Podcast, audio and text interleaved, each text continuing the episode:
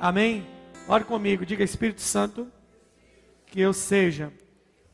Vamos lá, que eu seja terra fértil para a tua palavra nesta noite, em nome de Jesus. Você que está com a sua Bíblia aí no celular, no papel, faça questão de abrir a Bíblia. João, Evangelho de João, capítulo 4. Evangelho do querido apóstolo João, capítulo 4, versos 1 em diante. Vamos ler alguns versos, capítulo 4 do Evangelho de João. Um capítulo querido, né? Do Evangelho de João. Vamos ler, você vai manter a Bíblia aberta, você que gosta de anotar, você que aprende muito anotando, mais anotando do que só ouvindo. Vamos ver o que a palavra de Deus tem a nos ensinar nessa noite.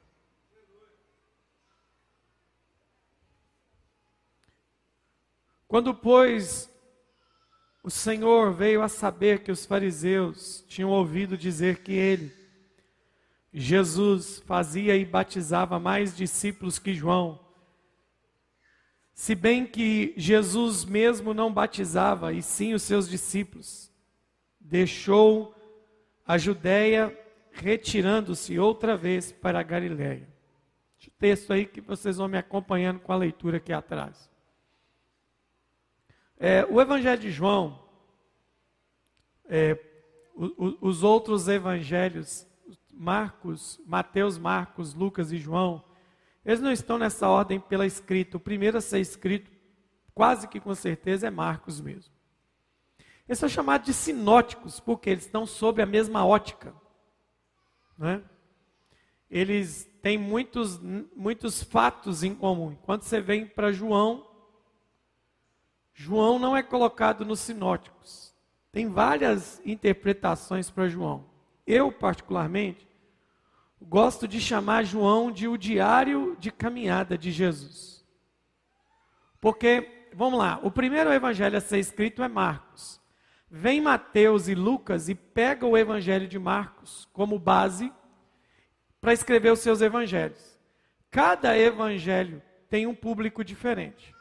Mateus escreve seu evangelho para uma comunidade. Qual era a comunidade de Mateus? Uma comunidade judaica, provavelmente.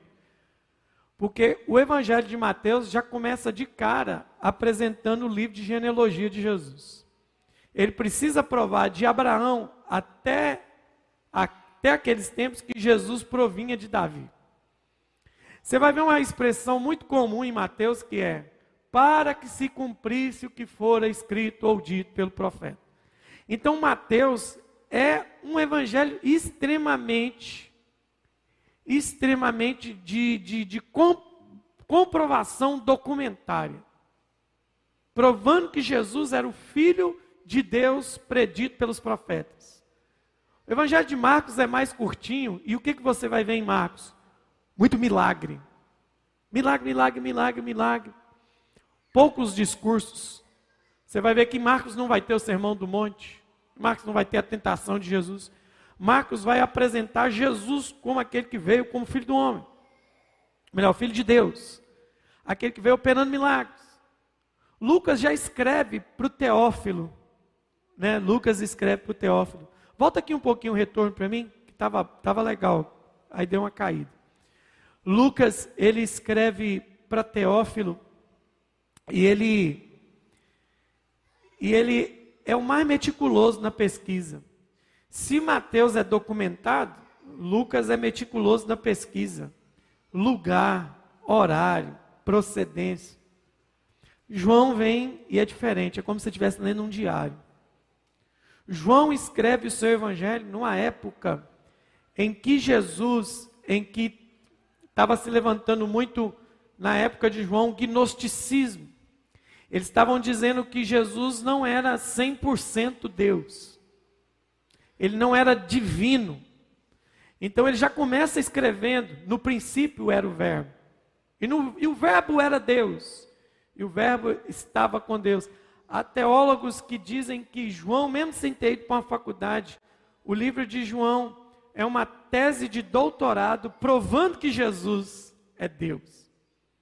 Em João, o texto todo é para provar que ele é filho de Deus, provindo do próprio Deus. É um evangelho que, que o tempo todo, o tipo de escrita de João, ele trabalha com você na perspectiva, na perspectiva que você volte aquele livro e leia muitas vezes. Por quê?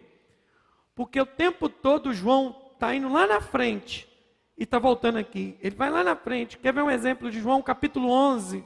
Capítulo 11 de João.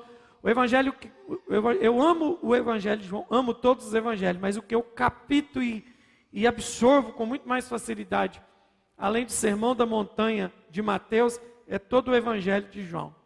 Se você quiser aqui, não precisa para demonstrar conhecimento. Eu gosto tanto de João que eu consigo dizer para você de cor João de 1 a 21, cada capítulo, em cada sequência, o que cada capítulo está dizendo, de tanto que eu amei o livro.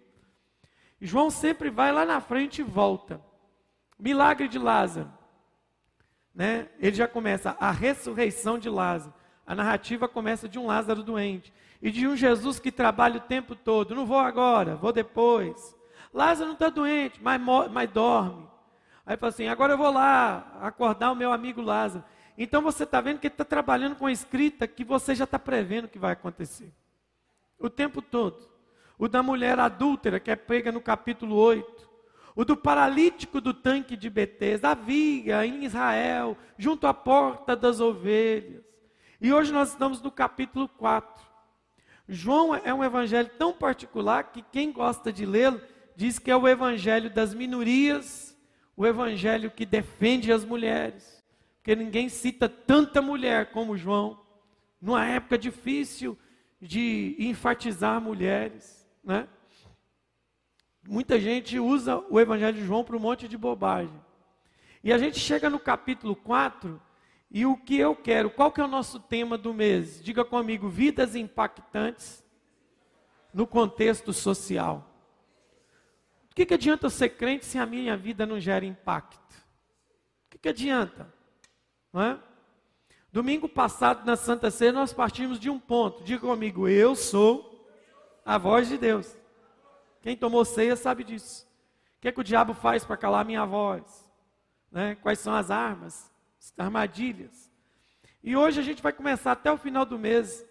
E eu vou tentar ser bem cirúrgico. Eu tinha outra pessoa para falar hoje, mas na caminhada de ontem, eu fui aquecido, despertado a falar da samaritana. Eu vou tentar ser bem, bem intencional em falar de gente não famosa na Bíblia. Falar de Moisés é ó, mamão com açúcar, de Abraão. A gente vai tentar extrair gente não famosa para a gente voltar naquele tema que a gente trabalhou um ano inteiro, gente comum com vida sobrenatural. Gente que causa impacto. Só que a gente vai aprender algumas coisas rápido aqui hoje, eu, e eu preciso muito que você crave isso no seu coração. Né? Algumas coisas da escrita de João vão me ensinar coisas profundas. E o que que João vai me ensinar aqui agora? Primeira coisa que eu estou aprendendo com João é que Jesus agora a fama dele fica, fica chega nos religiosos. O texto que você leu, vai, vai, vem comigo aí na Bíblia. O texto que você leu, de, é, no versículo 1, está dizendo que o que Jesus estava fazendo chegou ao ouvido dos fariseus. Se Jesus fosse um tipo de pastor e líder de hoje, ele tinha, na linguagem de hoje, ficado feliz porque agora ele está bombando. E não tem nada melhor do que bombar no meio gospel. Jesus estava bombando no meio gospel. Os fariseus descobriram que ele estava fazendo um negócio de estrondar. Mas aí a primeira coisa que Jesus faz é o quê? Jesus vai sair da Judéia, versículo 3, foi onde a gente parou. Jesus desce da Judéia para Galiléia. O ministério de Jesus foi muito mais frutífero na Galiléia do que na Judéia. Por quê? Pequeno gafanhoto. Porque na Judéia tinha grande concentração de religiosos. É impossível o evangelho de Jesus florescer no meio de religiosos. Por que, que é impossível? Porque religioso acha que sabe mais até do que Jesus. Religioso não está aberto ao vinho novo. Lembra do que ele falou? Não se deita vinho novo em odre velho. Ele estava falando para a velha estrutura do farisaísmo, dos saduceus, dos essênios, dos zelotes e todos os outros quantos existiam naquela época. Então agora ele está descendo, ele está saindo da Judéia para a Galiléia. Se você pegar o um mapa, se você pegar o um mapa de onde ele estava, ele tinha que dar uma volta para chegar na Galiléia. É engraçado. Você que tem Bíblia de papel, lá nas últimas páginas tem mapa. A Judéia na época de Jesus, Israel nos tempos de Cristo. De vez em quando está lá, pelo menos por curiosidade. E aí o texto vai dizer que Jesus, ele, ele, ele agora precisa mudar seu lugar, né? porque ele ficou bombando no meio dos religiosos. Jesus não queria o holofote dos religiosos. Jesus queria cumprir o seu propósito. E ele sabia que no meio de religiosos seria impossível fazer isso. Então, meu irmão, se você um dia se tornar um religioso muito mulambento, Jesus vai sair de perto de você. E ele vai sair de perto de você e vai para Galiléia. Porque na Galiléia tem gente sedento por ele. Mas aí o João intencionalmente diz: era necessário passar por Samaria. É óbvio que todo mundo que está aqui, que vocês agora estão aprendendo a não admirar mais pastor, contador de história e nem pastor coach, né? Graças a Deus Jesus está te libertando disso, né? Por quê? Porque todo povo que não lê Bíblia ama pastor contador de história. Acha que é forte o cara que lê o texto e reconta a história todinha para você, com outras palavras você fala, nossa, que mensagem forte. Ele está contando história, irmão. Acorda para a vida, vai ler a Bíblia. Se você tivesse lido a Bíblia, você não precisava nem ouvir ele. Então você que já leu o texto vai lembrar do que eu vou falar alguns pontos. Você que não leu, faz favor, chega em casa hoje, lê João capítulo 4 todinho. João capítulo 4 tem 30, 54 versículos, uma leitura maravilhosa. É uma, leitura, é uma leitura maravilhosa. Então você vai ler, vai lembrar pelo capítulo 4, que quem já leu, vai clicar na cabecinha assim, já sei por que, que era necessário. Fala comigo, todo mundo bem alto. Era necessário. Por que, que João está escrevendo era necessário? Porque ele já está explicitando ou implicitando, colocando escondido o propósito. Quem já leu o texto vai erroneamente falar assim: já sei, já sei, pastor. Você vai dizer que era necessário porque ele precisava ganhar a samaritana. Então você errou. Errou. O objetivo final não era ganhar só a samaritana. Ganhar a samaritana era um objetivo inicial. Então, qual era o propósito final? Vem comigo que a gente vai tentar descobrir isso. Vamos tentar descobrir. Então já sei, estou pensando aqui. Era ganhar a população de Sicar. Você, de novo, errou. Não era. Jesus tinha algo maior em mente. Porque Jesus já está lá. Enquanto eu estou aqui, Jesus já chegou, porque Ele é o Alfa e Ele é o princípio e o. Então Ele não começa nada que Ele não termina. Jesus é intencional. Não pensa que Jesus estava acordado, ah, para onde eu vou? Hoje eu vou para Galileia. Ah, hoje vou dar, acho que eu vou, estou sem nada para fazer, vou dar um pulinho na casa de Lázaro. Vou lá em Betânia. Não, Jesus, é, Jesus era inteiro. Jesus não é igual a gente que trabalha 90% de improviso. Jesus tinha uma agenda, que ele tinha três anos só, o tempo dele estava passando rápido. Cada dia que amanhecia o sol, Jesus tinha um dia a menos. Porque Jesus teve dia para nascer e teve dia para morrer. E sabendo disso, ele não fez da sua vida um acaso. Não faça da sua vida um acaso. Sede, pois, meus imitadores, como eu sou de Cristo. Imitar Cristo não é só ter o mesmo sentimento, não é só ter o mesmo caráter. Imitar Cristo é também ter, preste atenção, querida igreja, a mesma intencionalidade de vida. Diga comigo, eu preciso aprender a viver uma vida intencional. Tudo que você tem que fazer tem que ser intencional. Eu vou orar para quê? Porque eu tenho a intenção de ser uma pessoa mais parecida com Jesus. Vou jejuar para quê? Porque eu tenho a intenção de ser alguém mais sensível ao Espírito. Por que, que eu vou ler a Bíblia? Porque eu tenho a intenção de ser alguém que conhece mais o autor das Escrituras. Então, tudo que Jesus faz é intencional. Então, por que, que é necessário passar por Samaria? No final, a gente vai voltar a esse versículo. Mas a gente precisa percorrer o capítulo 4 para aprender algumas coisas. Quando Jesus chegou a uma cidade samaritana chamada Sicá, perto das terras de Jacó, estou no versículo 5. Perto das terras que Jacó dera seu filho, estava ali a fonte de Jacó. Cansado da viagem, assentara-se Jesus junto à fonte por volta da hora sexta. Quem não sabe que é hora sexta, você não é obrigado a saber o que é hora sexta. A hora sexta é meio-dia, porque eles contam a hora por um ciclo de três horas. Nisto veio uma mulher samaritana, está vendo que João frisa samaritana, tirar água. Disse-lhe Jesus: Dai-me de beber. Dá-me de beber. Judeus não se dão com os samaritanos. Diga comigo, história antiga. Deixa eu tirar um momento de história aqui para você. Não tem nada de revelação, porque você pega o texto e o texto não, nenhum momento da Bíblia, a Bíblia vai te explicar onde começou essa briga.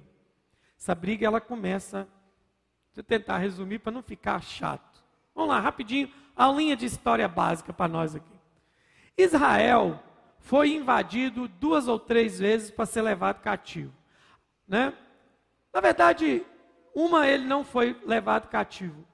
Numa, ele mesmo foi para o cativeiro. Foi quando Jacó teve seus filhos no Egito. Lá, eles ficaram ricos, proeminentes. Depois, Faraó grampeou todo mundo, e grampeou por 430 anos. Foi o maior cativeiro de escravidão registrado na Bíblia. Então deixa o Egito aqui. Segundo cativeiro foi o cativeiro babilônico, mas ele não foi só babilônico, ele foi assírio, assírio foi medo-persa, foi sírio-fenício. Então a gente vai aprender o seguinte, que no primeiro momento invade-se a terra lá em cima, mapa de Israel está aqui. Mas Israel é um território desse tamanhozinho no mapa. Invade lá em cima no norte. Depois vem invadir aqui no sul, aqui embaixo. Por que está invadindo o norte e sul? Porque Israel só foi um reino. Se você ler a Bíblia esse ano, ano que vem eu não preciso te pregar isso de novo. Israel, uma época, era um reino inteiro. Depois Israel vira dois. Israel foi um quando? Saul, reino de Saul. Israel era um. Reino de Davi, Israel era um. Reino de Salomão, Israel era um. Morreu esses três, Israel divide. Reino do norte, reino do sul. Quem fica com o norte, um cara chamado Jeroboão.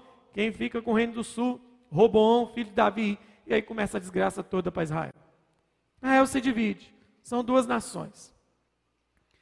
Nisso, Israel se enfraquece, porque deixa de ser um povo só, e começou a vir todo mundo, em filisteu, Israel de ciclo em ciclo tinha inimigo. Na época de Davi eram os filisteus. Né? Na época, depois veio uma época que foi o Egito quis voltar de novo. E assim foi. Só que chegou uma época que, durante a história do mundo, impérios poderosos se levantavam. E, e como é que você fazia para impor seu poder? Eu vou no seu país, te conquisto, mando em você e você fica me alimentando com dinheiro, com impostos, com recursos, com a sua terra. Nós vamos te sugar. Só que o império assírio era bruto. Você vai lembrar do império assírio pelo profeta Jonas. Quem lembra do Jonas? O da baleinha? Todo mundo aí comigo? Pode ser baleia, pode ser um tubarão-baleia, entendeu? Pode ser uma lula gigante, mas é um peixe grande. O lula não era porque foi um peixe. Por que, que o Jonas está com raivinha e não quer pregar em Nínive? Porque Nínive era a capital do reino assírio. Aí você fala, é, Jonas, buquiça não quis evangelizar aquela nação. Tá. Você evangelizaria quem estuprou sua mãe?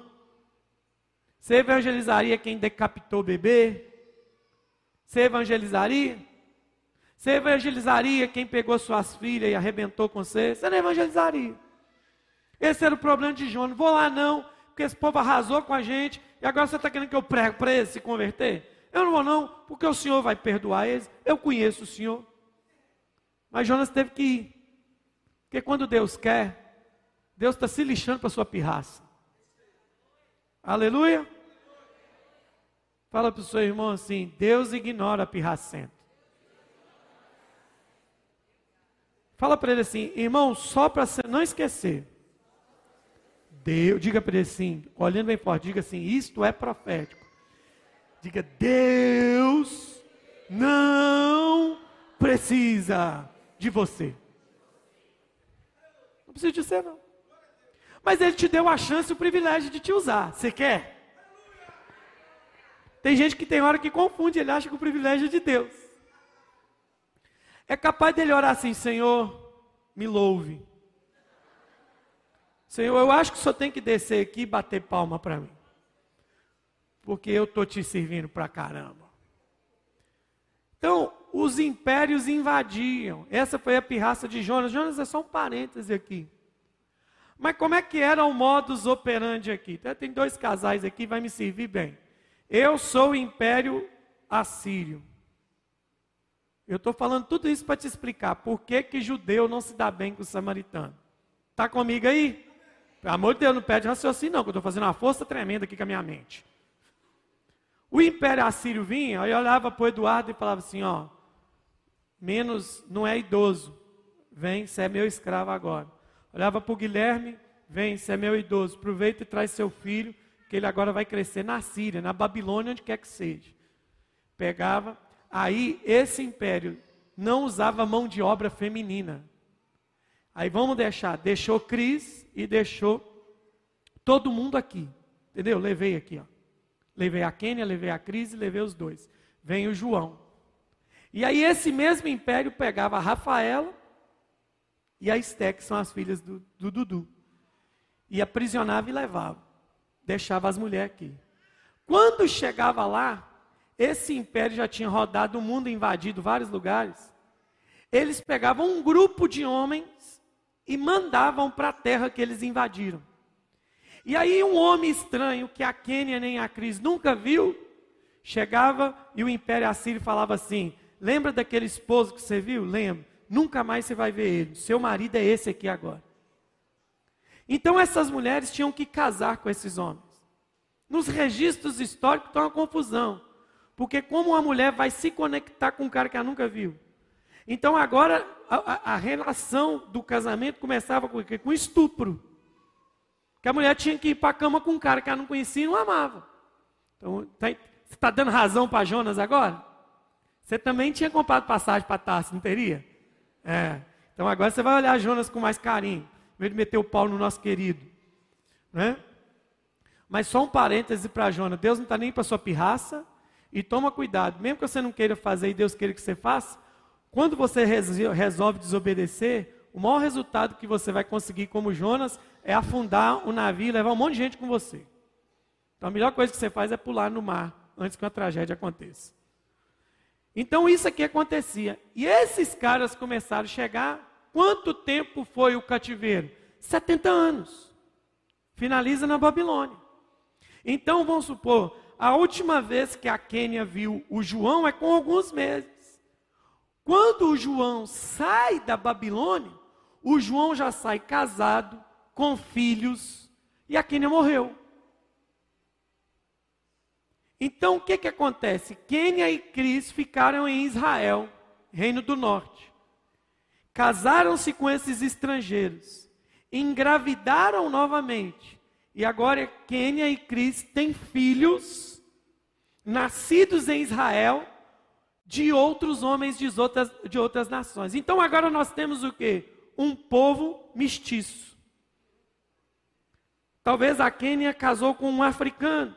A Cris casou com alguém da Ásia, porque eles invadiram tudo, estou supondo. E aí o que, que acontece? 70 anos depois, nós temos em Israel, no norte, especificamente um povo miscigenado.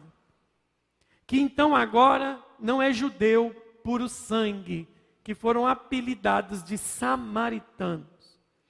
Aqui no sul, o povo não se misturou, porque quando Esdras, quem lê o livro de Esdras vai ler isso lá. Esdras e Neemias vêm para construir o templo e os muros. Tem um momento específico que Esdras olha e fala assim: que tanto de casamento é esse? No sul, já foi ter um caso específico. No sul teve casamento de homens israelitas com mulheres. E os caras fizeram filho nas mulheres. Esdras dá um comando com Neemias e fala: manda essas mulheres embora para as nações delas junto com os filhos. É uma ordem do Senhor para a gente não se casar com os estrangeiros. Nisso, quem é do sul olha para o norte e fala: aquele povo é miscigenado, nós somos por sangue. Então, esse povo aqui do sul passa a chamar aquele povo do norte de quê? Cachorro morto. Samaritano para judeu é cachorro morto. Mas a gente sabe que no evangelho do reino não tem tribo, língua, nação ou raça. Todos que confessam a Jesus farão parte da nação celestial. Mas esse é o problema. E isso é muito mais complexo do que ler. Jesus, por que, é que o senhor está indo por aqui? Vamos dar a volta. Não, eu vou passar em Samaria. Está ficando louco. O negócio era tão feio que se eu sentasse, se eu sou samaritano, sentasse aqui, ó, nessa caixa, o Álvaro é judeu, e ele precisasse sentar, ele podia estar com as pernas doendo, e eu me levantasse, ele não senta, judeu não sentava no mesmo lugar de samaritano, não sentava na mesma mesa. Se judeu soubesse que samaritano pegou no talher dele, ele jogava o talher fora. A briga era desse nível. Então não é simplesmente os samaritanos não, deu, não se deram com os judeus, eles não topavam. E Jesus veio para ser o rei de Israel. E uma das missões do Messias era unificar esse povo. Ele vai unificar por meio de política? Não. Ele vai unificar por meio de economia? Não. Ele vai unificar por meio de um governo? Não. Ele vai unificar por meio do evangelho do reino. Porque a única coisa que unifica as pessoas é o evangelho do reino. É? Então, nós vemos esse encontro. Jesus chega e aí Jesus senta, os discípulos vão comprar comida. E aí essa mulher chega, não tem nem nome. E Jesus tem um plano. Jesus tem o quê? Hein? Jesus tem um plano. Jesus não é aleatório. Jesus tem um plano. E, e Jesus, assim como a gente, tem que saber chegar nas pessoas. Jesus não chega para ela e fala assim, e é a sua cadela morta. Jesus fala assim, um bom mineiro, ô dona, um copo d'água. E aí a gente vai aprender algumas coisas aqui agora. Pastor, você não pregou, não. Até agora só contei a história. Por que, que era necessário? Quem lê o texto vai saber. Quem não leu, eu já vou te adiantar. Quem é essa mulher? É uma mulher moralmente destruída. É uma mulher que não tem respaldo nem respeito nenhum na sociedade de Sicá. Porque ela é uma mulher que passou por cinco casamentos. E pior do que ter passado por cinco, agora ela estava roubando o marido de outra mulher casada. Então esse é o estado dessa mulher. Então, então Jesus chega assim, ô oh, dona, dá um copo d'água. Primeira coisa que eu quero que você para para observar é o seguinte. Nós estamos vindo do Velho Testamento. E toda a experiência do Velho Testamento, a partir de Salomão e de Moisés, de Moisés e Salomão na ordem, passa pelo tabernáculo ou pelo templo. Então, tanto o tabernáculo quanto o templo viraram objeto de quê? De idolatria para Israel. A fumaça do templo, a glória no templo, a bacia do templo, a grelha do templo, os pães do templo, o castiçal do templo. E agora no Novo Testamento a gente vai ver um Jesus que pisa no templo, Mas agora é um Jesus que prefere primordialmente encontrar com as pessoas no seu cotidiano. Por quê? Porque Jesus é intencional, ele sabe, ele sabe que se você não viver uma experiência com ele no cotidiano, essa do prédio é falsa. A palavra do momento é fake. Porque preste atenção, tudo aqui é propício para você ter uma experiência. Microfone, som, música, ar-condicionado, cadeira, está pensando em nada. Você está quietinho para ter uma experiência.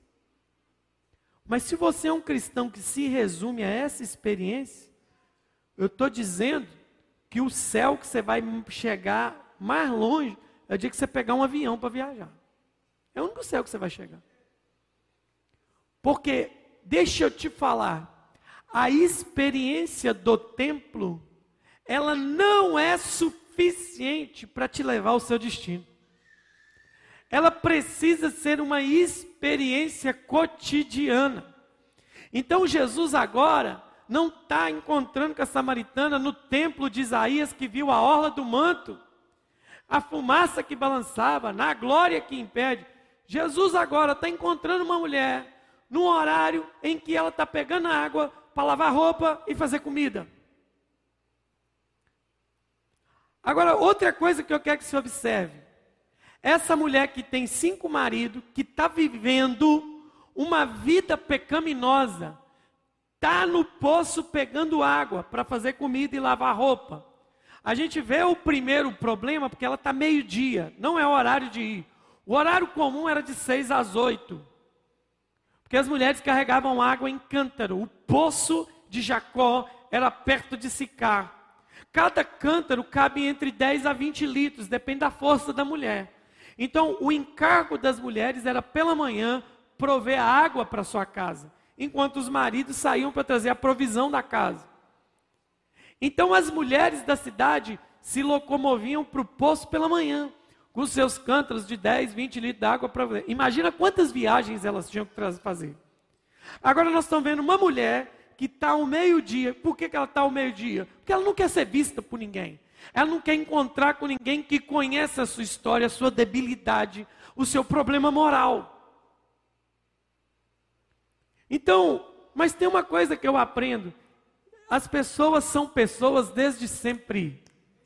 Independente das suas debilidades e, e problemas morais, ninguém para a sua vida Ninguém deixa de fazer o seu cotidiano, independente das imoralidades que está vivendo.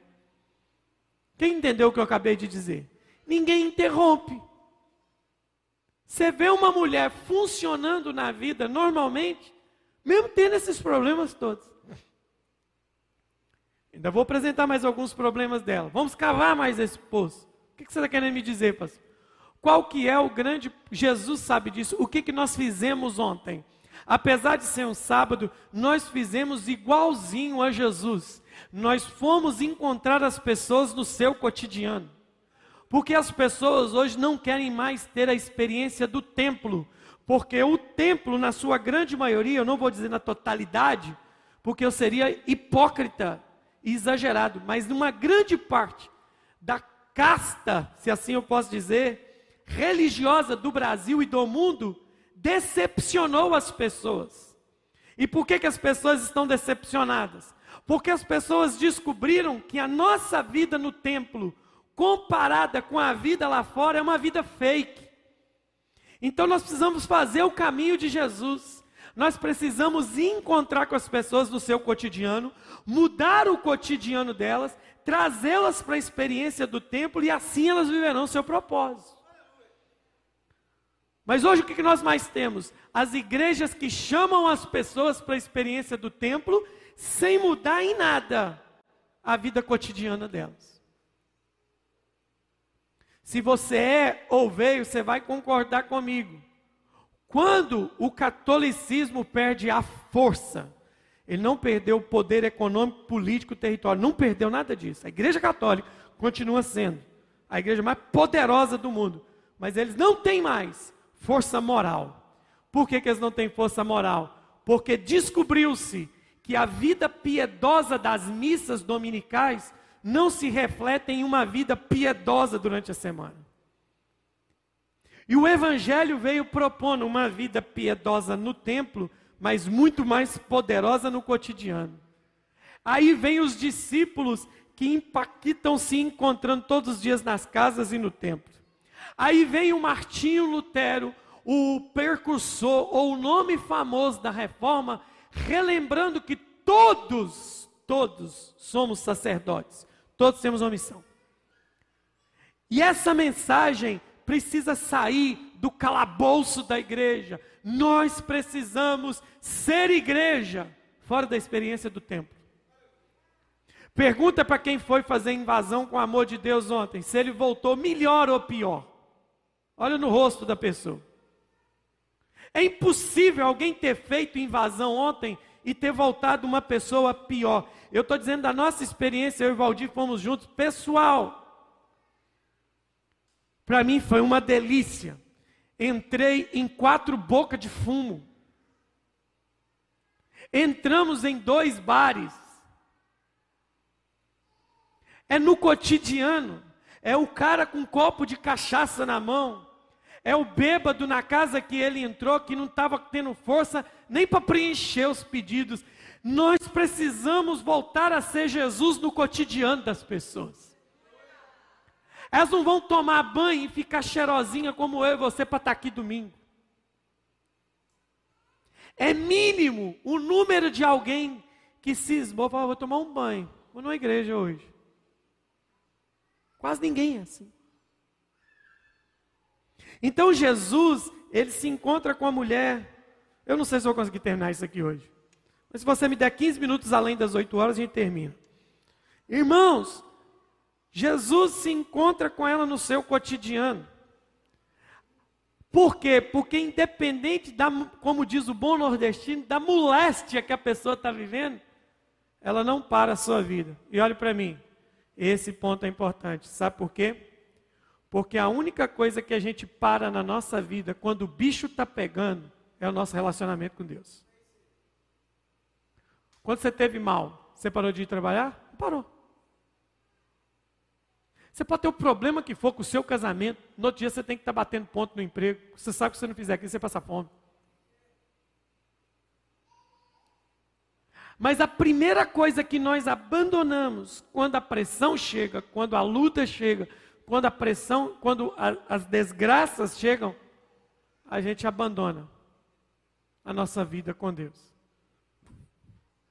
Quem, quem que num estado profundo de depressão falou assim: quer saber? Eu estou me sentindo mal. Nós temos psicólogos aqui na igreja, eles conhecem de depressão, é um negócio esquisito. A depressão é o trem mais esquisito, que ela tem vários sintomas.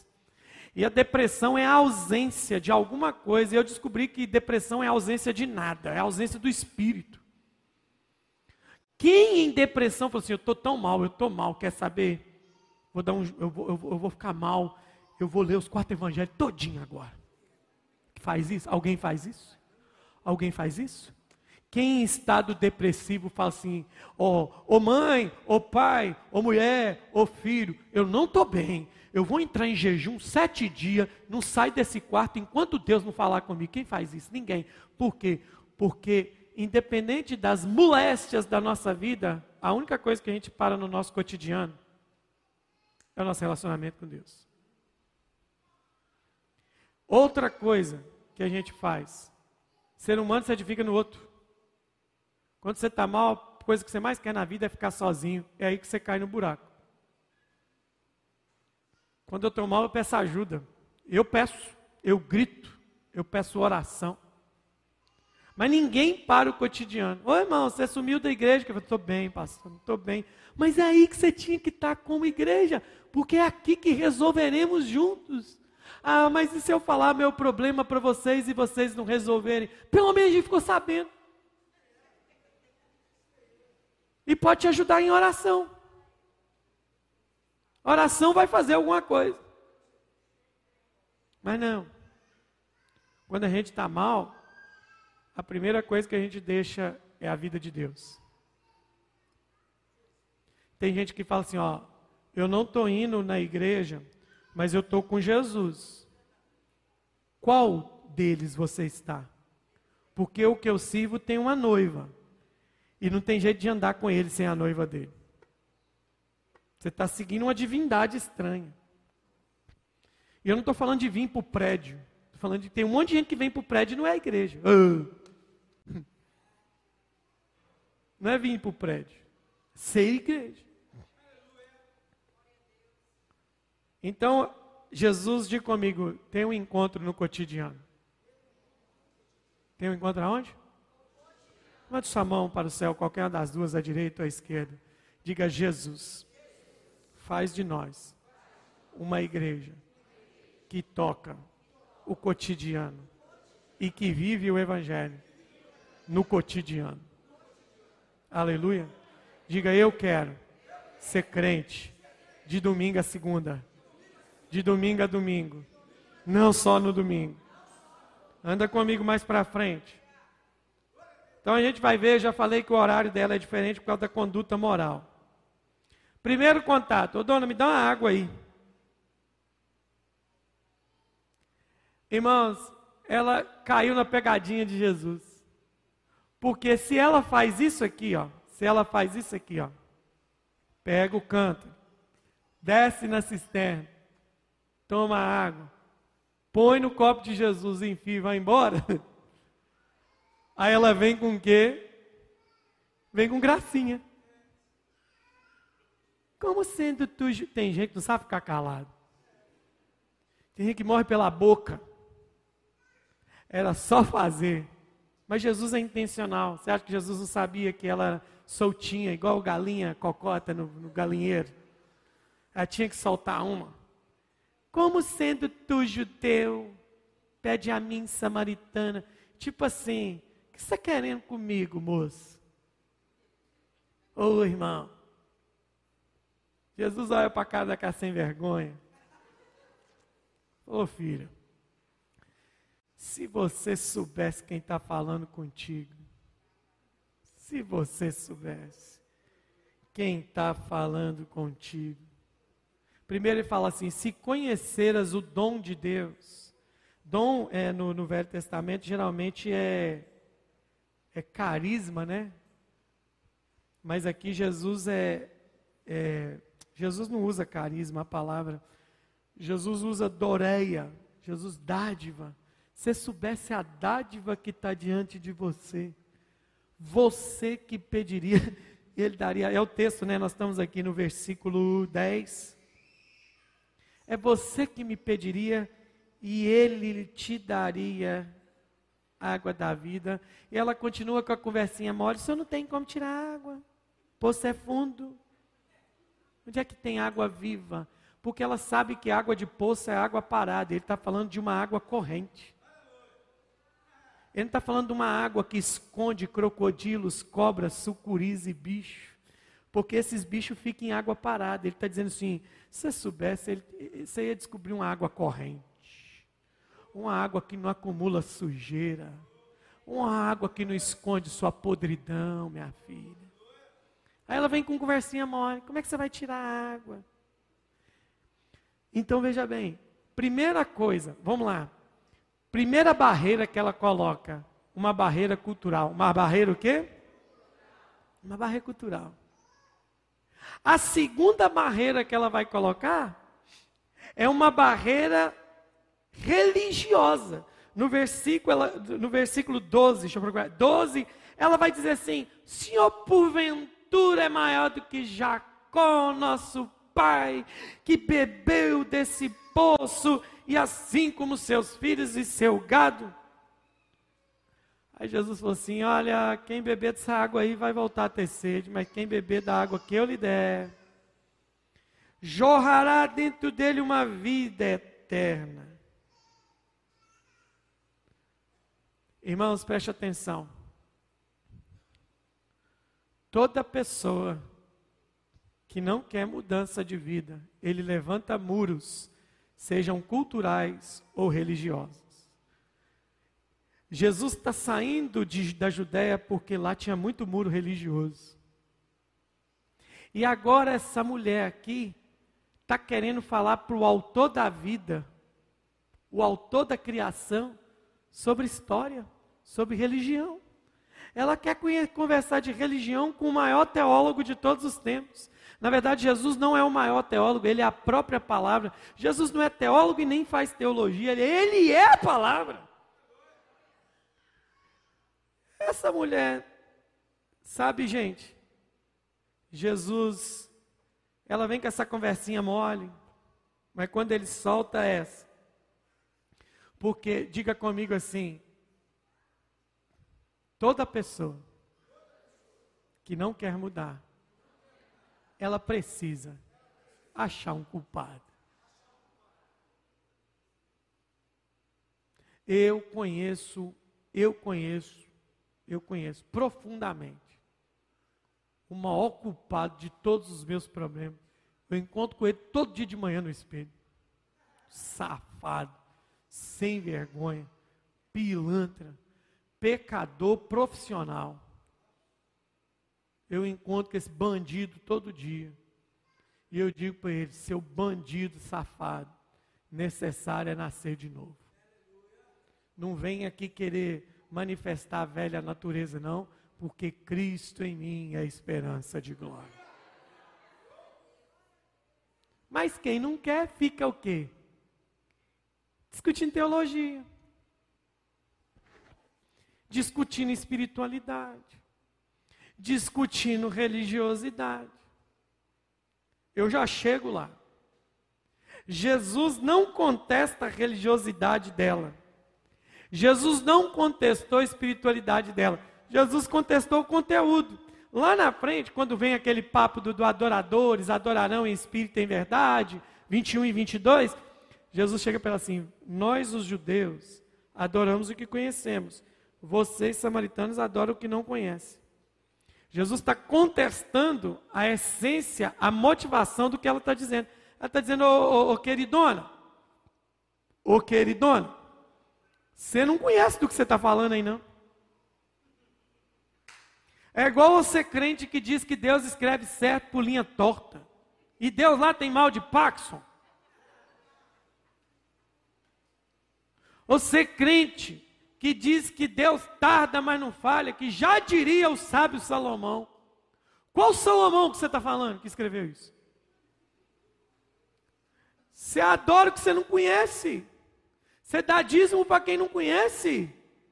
O problema está na essência. Não está na espiritualidade. Entende?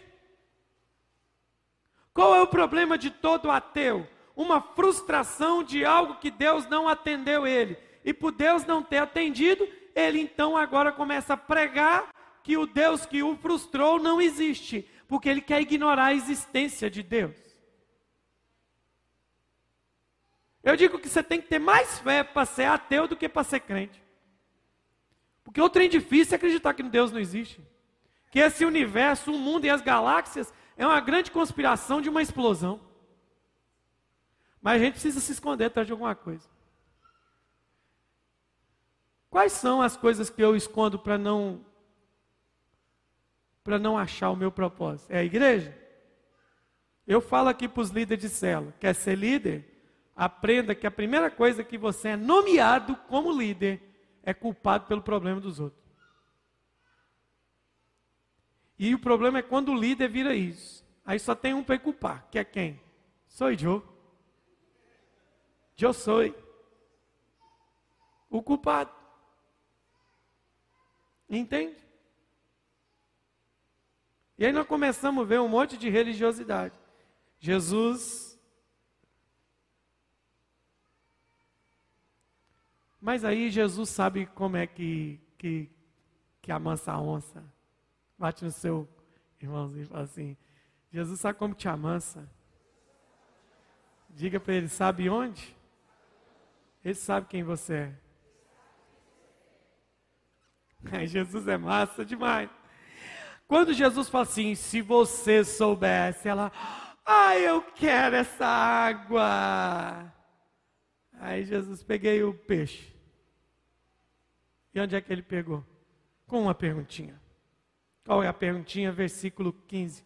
Ô dona, então tá, você quer beber dessa água? É, versículo 15, ela fala isso, eu quero, eu não quero ter mais sede, eu não quero mais vir aqui buscar. Ela está achando que é uma coisa física. Aí Jesus no 16, ô dona, vou te dar, mas eu preciso te dar junto com outra pessoa. Busca seu marido lá. Aí ela murchou. Sabe por quê? Porque a sua espiritualidade murcha, a sua religiosidade murcha, quando você está diante da verdade de quem você é. Aí não tem mais desculpa. E eu e você sabemos quem nós somos. E que a gente não pode esconder isso de Jesus. Não adianta vida fake diante dele. Não adianta eu espiritualizar. Eu dar um comanai aqui no púlpito e depois viver uma vida de coma nada depois do púlpito. Não adianta. Não adianta sair com essa cara piedosa do domingo e viver com a vida. Vou nem falar o nome. Jesus falou: Dona, busca seu homem lá. É murchou. Ô, ô, ô, ô, moço, eu não tenho marido. João é tão educadinho, né? João fala assim, na narrativa da escrita de João, João escrevendo, então Jesus, João vai, parágrafo, ao que disse Jesus. Disseste bem. Eu disse aqui de manhã. Eu não acho que Jesus falou assim, não. Eu, eu acho que não foi Jesus não falou assim. Sabe por que, que eu acho que Jesus não falou assim? Porque na teoria, João não estava aqui, estava indo comprar comida. Ele teve que escrever isso depois e perguntado para Jesus como é que foi o diálogo. Eu acho que ele não quis colocar o que Jesus falou. Acho que Jesus deu um terra. Jesus assim, eita, terra mistério, como assim? Porque Jesus falou assim, até que enfim nós estamos aqui batendo papo e até que enfim você resolveu contar a verdade. Até que enfim você parou com esse papinho de monte, de religião, de poço e rasgou a verdade. Sabe por quê, meu irmão? Não vai haver transformação em nossa vida enquanto a gente colocar esse tanto de muro e não rasgar a verdade. Nós não vamos alcançar nosso propósito, não vamos alcançar o nosso destino, se dentro de nós nós não rasgarmos diante de Jesus a nossa verdade. Ele falou: disseste bem, falou a verdade, filhona. Agora nós vamos começar o bagulho doido aqui agora. Disseste bem. Sabe por quê? Porque infelizmente nós queremos esconder nossas debilidades morais atrás de uma falsa espiritualidade, atrás de uma falsa religiosidade. Mas Jesus não está ali para expor que você está vendo que é só os dois. Jesus está ali para dar destino. Jesus está usando isso para redirecionar essa mulher, porque Jesus usa as bagunças da nossa vida para mostrar para a gente, primeiro, que a gente não é quem a gente está dizendo, e segundo, para dizer para a gente o que Ele quer de nós. Fala a verdade. Fale a verdade. Só isso. Na verdade, ele queria ajustar o destino dela. Que, é que Jesus quer com isso? Estou terminando. Diga comigo: pessoas comuns com uma vida sobrenatural. Ela vem com um papinho de adoração, mas aqui, é lá ou cá? A tomar banho, gente. Até hoje tem crente assim. Quando você se esconde atrás de sua religiosidade e atrás da sua espiritualidade, você vai ser o idiota. Que isso, passou? Volta aqui nunca mais. Não é nada você. Tá, então eu vou falar que nem João educadamente. Você será a pessoa desprovida de capacidade intelectual bíblica. Está melhor assim do que idiota? Desprovido de inteligência básica. Para não chamar de burro que vai acreditar que água do Jordão é melhor do que a do Rio Doce.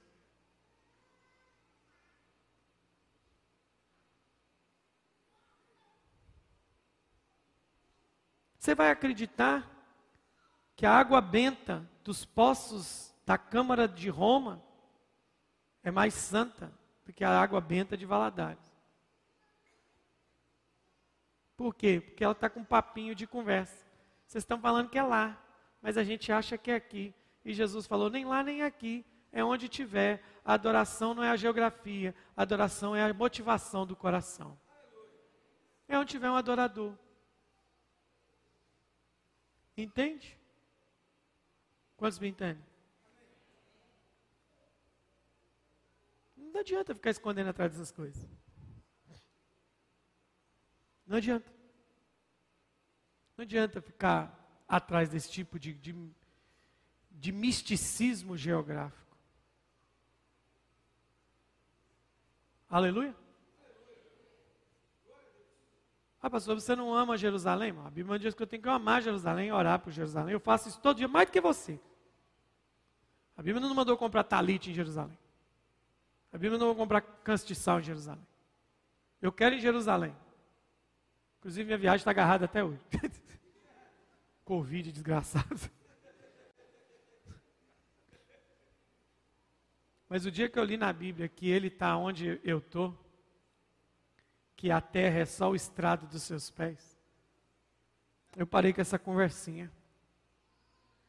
Entende? Que o quarto da minha casa pode se transformar no Monte Sinai que os nossos cultos podem virar o, o cenáculo do Pentecoste. Quantos creem? O que, que Jesus quer? Necessário era passar por Samaria. Para salvar essa mulher? Não. Deixa eu tentar me lembrar aqui de como eu falei isso de forma tão importante de manhã. Ela agora sai para Sicar.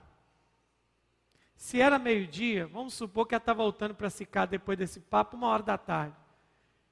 Quem estava almoçando terminou, podia ter gente almoçando, parando ou começando.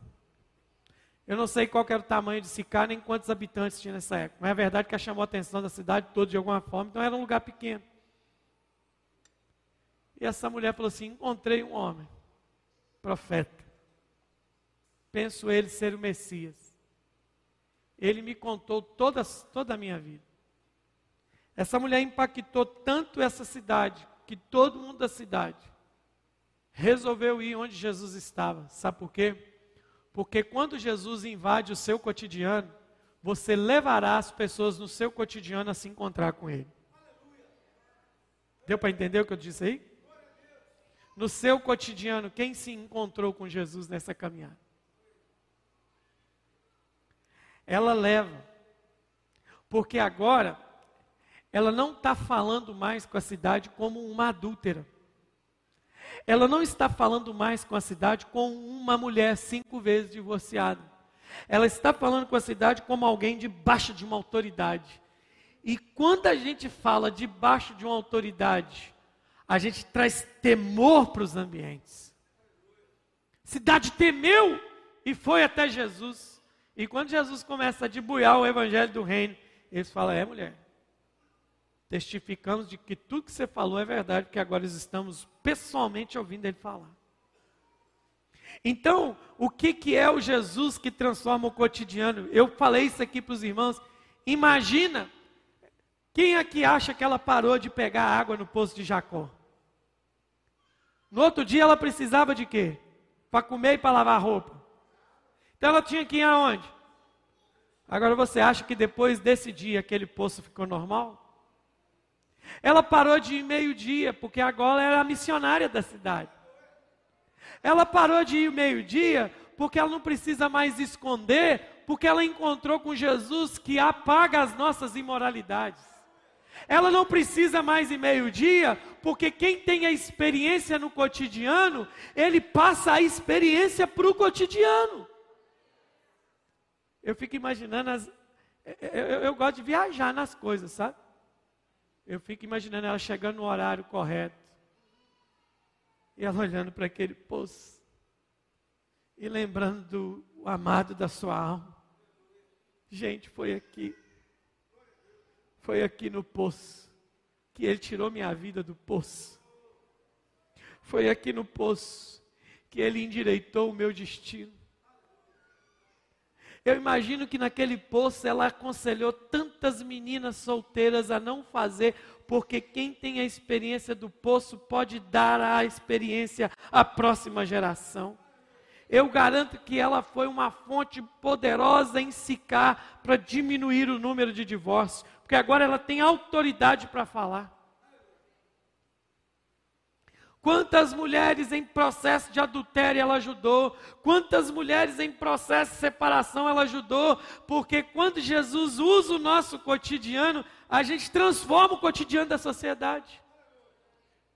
É quando você vai jogar bola com seu amigo frustrado e pede ele para orar para ele. É quando você sentado no balcão percebeu a depressão do seu colega, você chega como Jesus e diz: Eu tenho uma água para você beber aqui hoje nesse poço. Isso é igreja. A minha oração é que a gente seja muito mais a igreja do poço do que a igreja do templo. Que a gente seja aqui nesse templo um Jesus junto ao poço. Que essa casa seja um poço para a cidade, que as pessoas venham aqui só para conhecer a revelação daquele que vai os usar lá fora do poço. Essa é a intenção do Evangelho. Mas por que, que era necessário passar em Samaria? Curar essa mulher? Sim, amém. Era o, diga comigo, era o início. Era ganhar Sicá? Diga, era só o início. Qual o propósito? Por que, que era necessário passar por Samaria. O que que pergunta para o seu irmão assim? Pergunta, ele não sabe a resposta, mas ele vai estranhar. Diga para ele assim, meu irmão, você poderia, por favor, me dizer o que, que Deus quer comigo? Por que, que ele passou pela minha Samaria? Quem está aqui que Jesus passou pela sua Samaria? Quem está aqui que Jesus passou pelas suas confusões? Quem está aqui que Jesus passou pelos seus postos? Levanta a sua mão assim. Quem aqui foi encontrado? Quem aqui foi encontrado? Aleluia! Aleluia! Para que ele me encontrou? Diga, ele tem um plano. Ele tem o quê? Eu vivi, eu vivi esse plano aqui ontem. Caminhando nas ruas dessa cidade. Eu, sei, eu experimentei exatamente a experiência do poço. Vou te contar como e eu termino para a gente orar. Qual que era o plano de Jesus? Diga comigo, Jesus está aqui, mas já está lá. Ele é o mesmo? Ele é o mesmo? Ele já está lá. Uma vez, o dia que eu ouvi o Roberto Lucena falando essa frase, ele falou assim: O que preocupa você não preocupa Jesus, porque ele já sabe como é que as coisas vão terminar. Por mais avacalhado que você seja. Uma hora Jesus dá um jeito de você pular no mar e um peixe te engolir. Fica tranquilo. Fica tranquilo, não. Não pula na água rápido para você ver, não. Você está matando um monte de gente. Vamos lá. Eu vou te mostrar o que, que Jesus queria. Atos capítulo 8. Olha o que, que Jesus queria. Está aí. Saulo consentia na sua morte. Morte de quem? Estevão. Então nós estamos terminando o capítulo 7, começando o 8. Estevão é morto. As vestes de Estevão caem nos pés de Paulo. Ele está rindo, achando massa. Ponto. Ali se inaugura o quê? Naquele dia levantou-se grande perseguição contra a igreja em.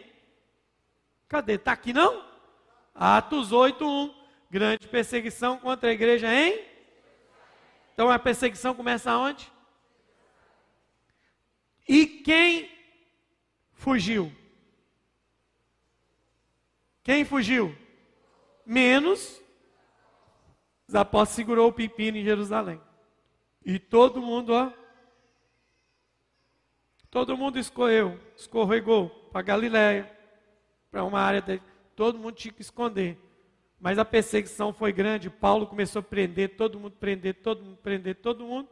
Que aí, queridos, os nossos amados irmãos judeus da Judéia não tiveram outra saída a não ser fugir para onde? Adivinha? Adivinha? Adivinha? Versículo versículo 4. Entre mentes, os que foram dispersos iam por toda parte pregando a palavra. O povo ponta firme, não importa a perseguição, vão pregando. E aí a igreja chega aonde? Capítulo 8, verso 5. Leia para mim bem forte.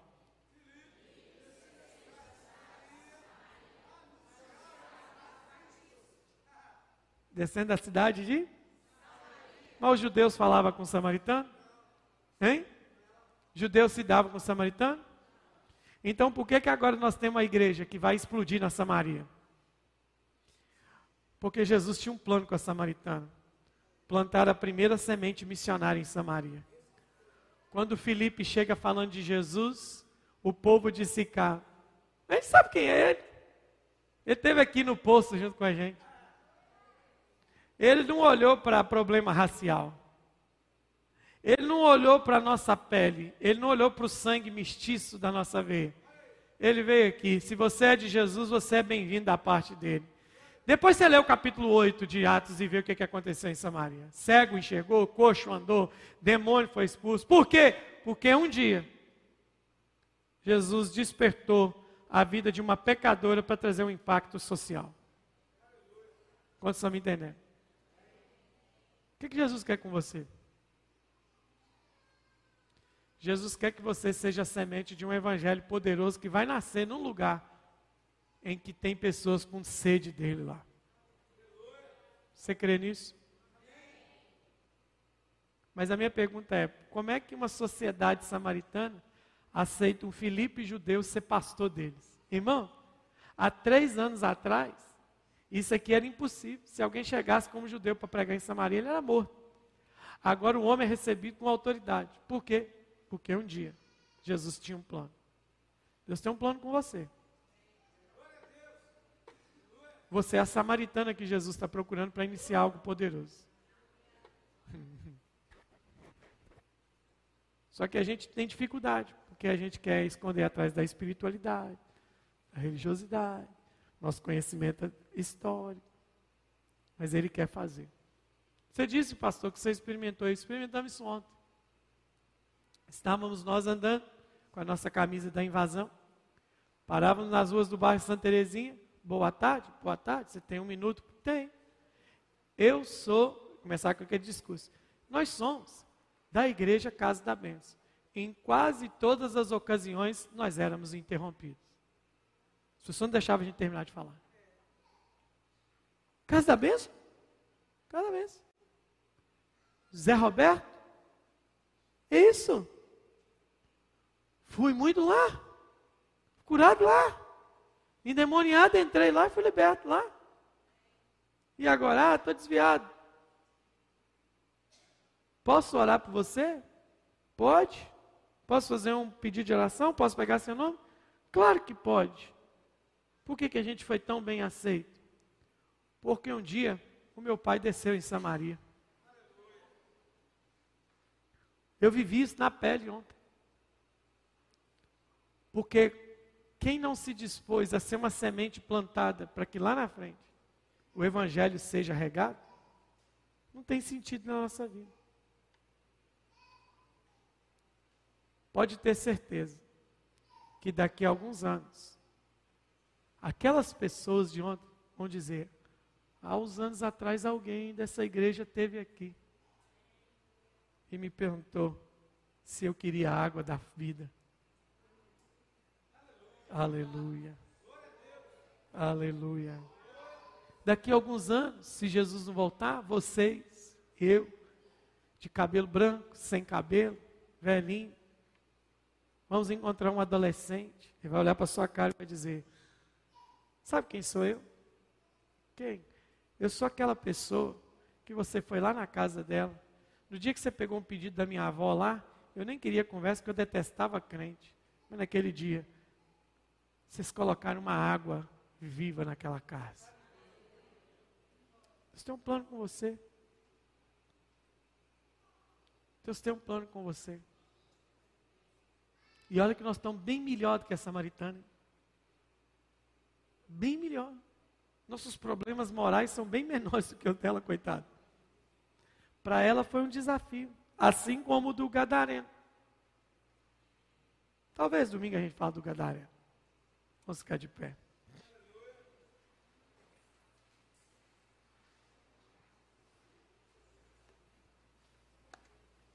Fui fiel, hein? 15 minutos.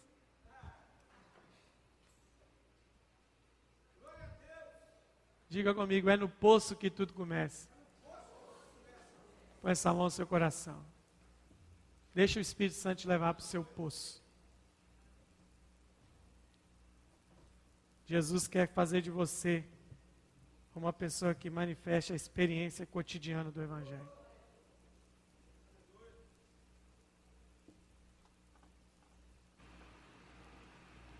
A experiência de dar água da vida para alguém.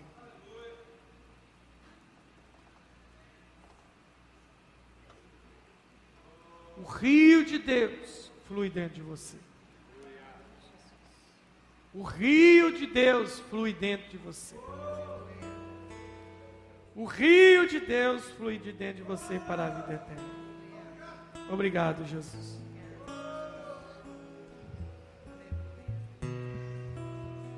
Obrigado, Jesus. Obrigado. Obrigado, Jesus. Obrigado, Senhor Jesus. Obrigado, Senhor Jesus. Obrigado, Senhor Jesus. Nos use. Nos use. Leva-nos a nossa sicar. Leva-nos a nossa sicar. Leva-nos, Jesus. Fale com Jesus. Ele vai te levar ao poço nessa noite. Onde está o seu poço? É lá no poço que ele me tirou do fundo do poço. É lá no poço que ele me tirou do fundo do poço.